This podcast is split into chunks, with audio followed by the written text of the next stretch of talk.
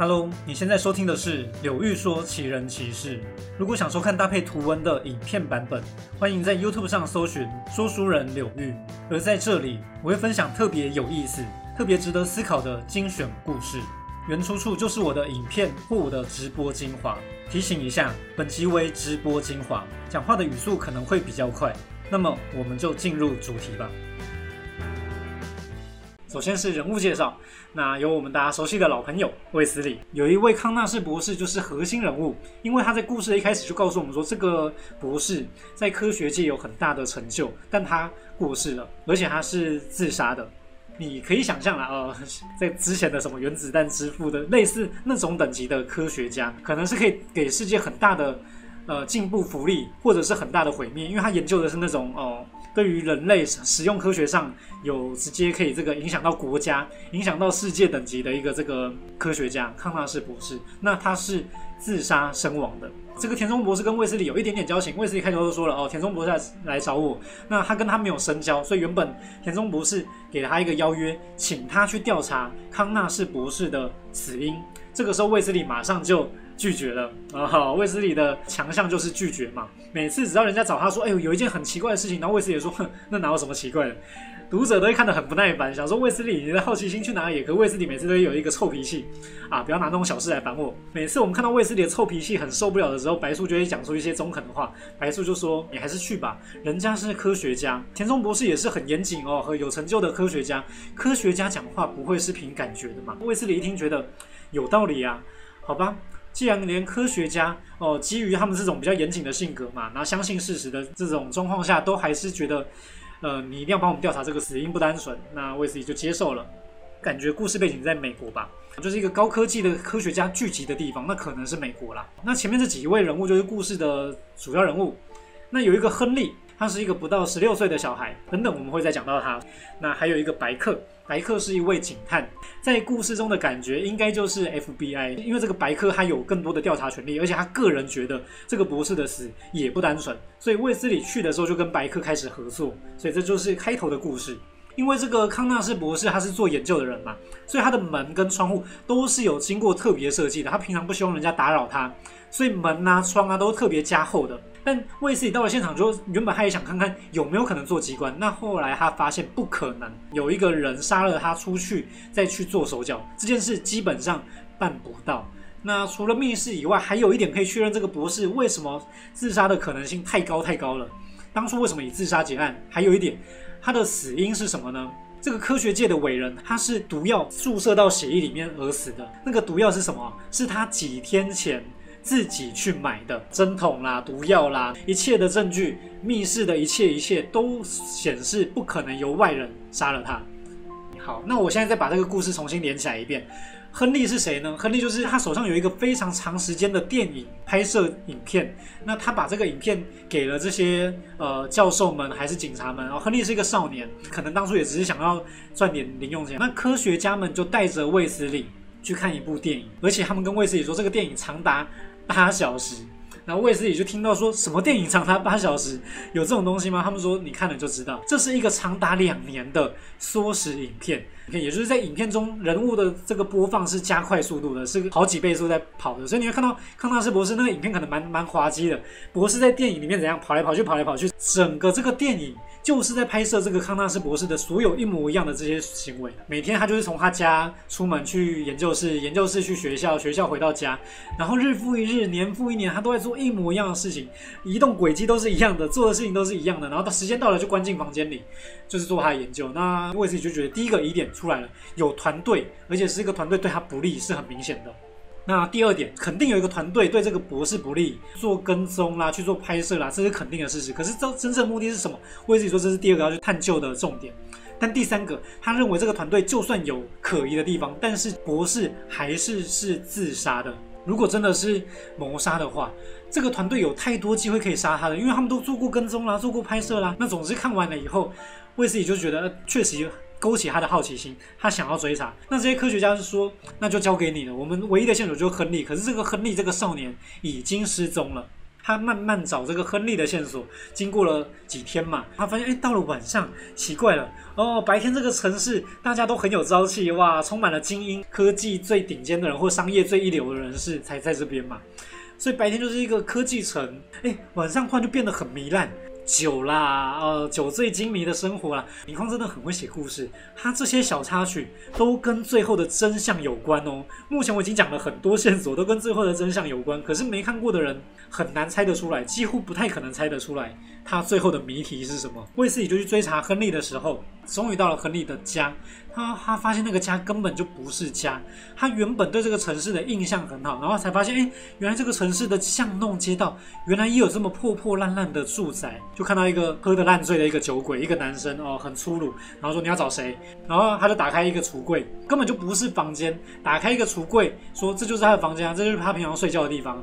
然后卫斯一看就很生气，因为亨利是一个算小孩子嘛，少年嘛，年轻人。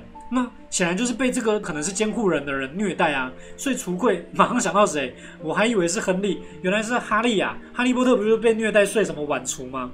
另外一个那个女子走出来说：“哦，你找亨利啊？我是亨利的姐姐，怎么了？”卫斯理就说：“亨利不是有还有去送报赚钱吗？那你们靠什么为生？”这个姐姐，亨利的姐姐听到就笑了，说：“哼，靠什么为生啊？你问的好啊！我告诉你，以前人家都尊称我们是博士，看到我们都很尊敬，但我才不要那样的生活呢。”所以卫斯理才大吃一惊啊！原来这两个人都是高级知识分子，甚至跟他打交道的那些田中博士是一样的，都是在这个地方是精英的人。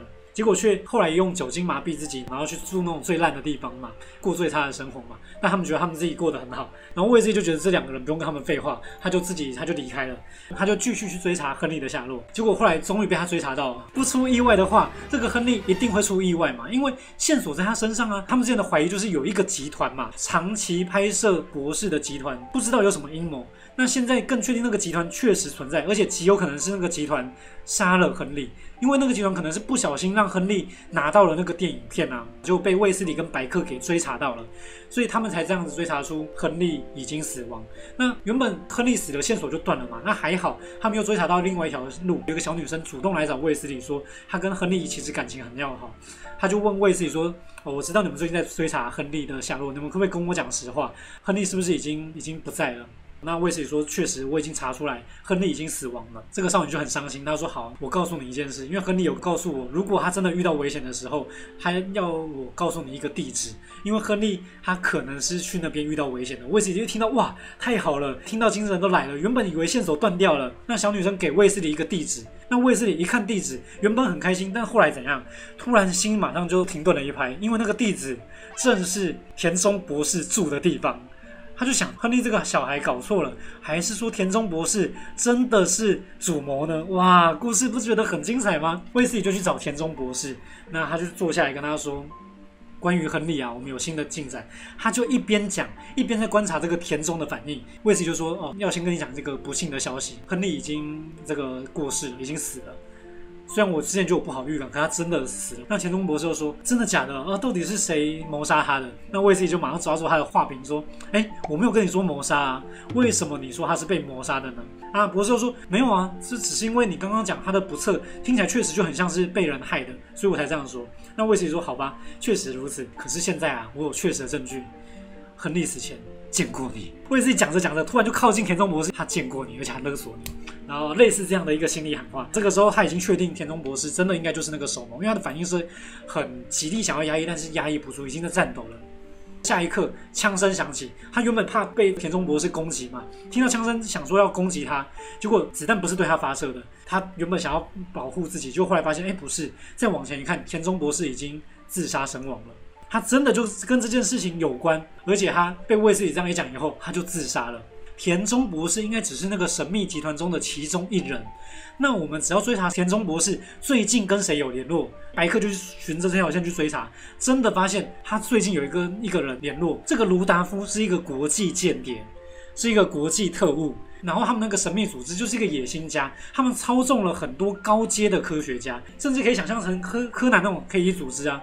黑衣组织里面不是都需要一流的科学家吗？因为一流科学家可以制造好的武器，可以制造好的药品，可以制造好的技术，那些东西都是无价的啊。那追查到这边，终于好像快要看到答案，但是又不知道结果的时候，卫斯理想说，那在这边该做的事已经都追查完了，田中博士也死了，亨利也死了，卢达夫虽然知道那个人，可是他在追查也没有用，他已经知道那个组织的目的了，所以他就先回去，事情暂时就不了了之了。所以这件事情就被他一放放了好几个月。到了某一天，他再度再飞到美国去，然后想说，哎，去找这个白客，结果突然发现白客变了一个人。酒精中毒了，喝得乱七八糟，就像当初我们认识的很多人一样。所以为什么故事开头要讲很多什么？有人喝得烂醉啦，这个科技城白天充满光明希望，晚上就变了一个城市。那很多人也变了一个人。这个白客都是能力很好、精神能力很强的人，怎么突然崩溃了？然后卫斯理说：“你这样不正常啊！”他说：“正常？什么叫正常？哈，正常才是最可怕的，规律才是最可怕的。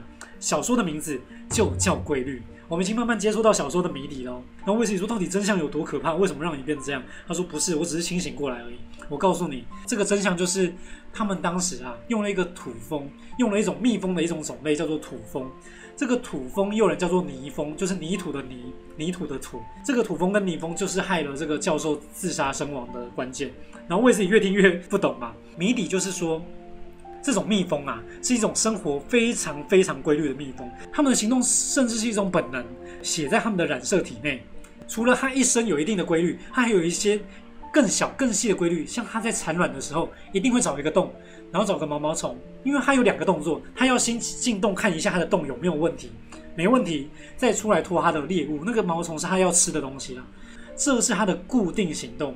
但它只要进去看洞穴的时候，你把那个毛虫怎样脱离开它的洞远一点，它出来的时候，它就会把那个毛毛虫再拿到离它洞口近一点的地方，它不会直接拖进去哦，它会再进去看它的洞口，然后再出来。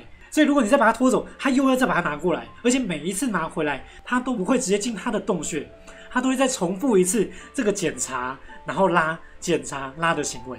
你移开一次，他就重做一次；移开十次，他就重做十十次。不是说啊，他好笨哦，因为他没有聪明跟笨这件事。这整个行为就只是因为他的基因，他这个物种就是会这样做。凶手就是这样，把这个蜜蜂的行为画成点线图以后，拿给康纳斯博士看，说这个是蜜蜂的土蜂的一生的规律图，然后这个是你的一生的规律图。家里研究室。学校、家里、研究室、学校，然后你有去社交，没错，你连社交都是固定的。然后凶手当然也没有讲那么多，这些话是我们的解释，讲给读者听的。基本上他只是把土蜂的规律画出来，然后把那个博士规律画出来，然后拿给他看，他什么话也没讲，什么话也没有讲，只是大笑，不断的大笑。康纳斯博士以后看了以后，面色惨白，脚步踉跄，就是觉得我跟昆虫原来过一样的生活。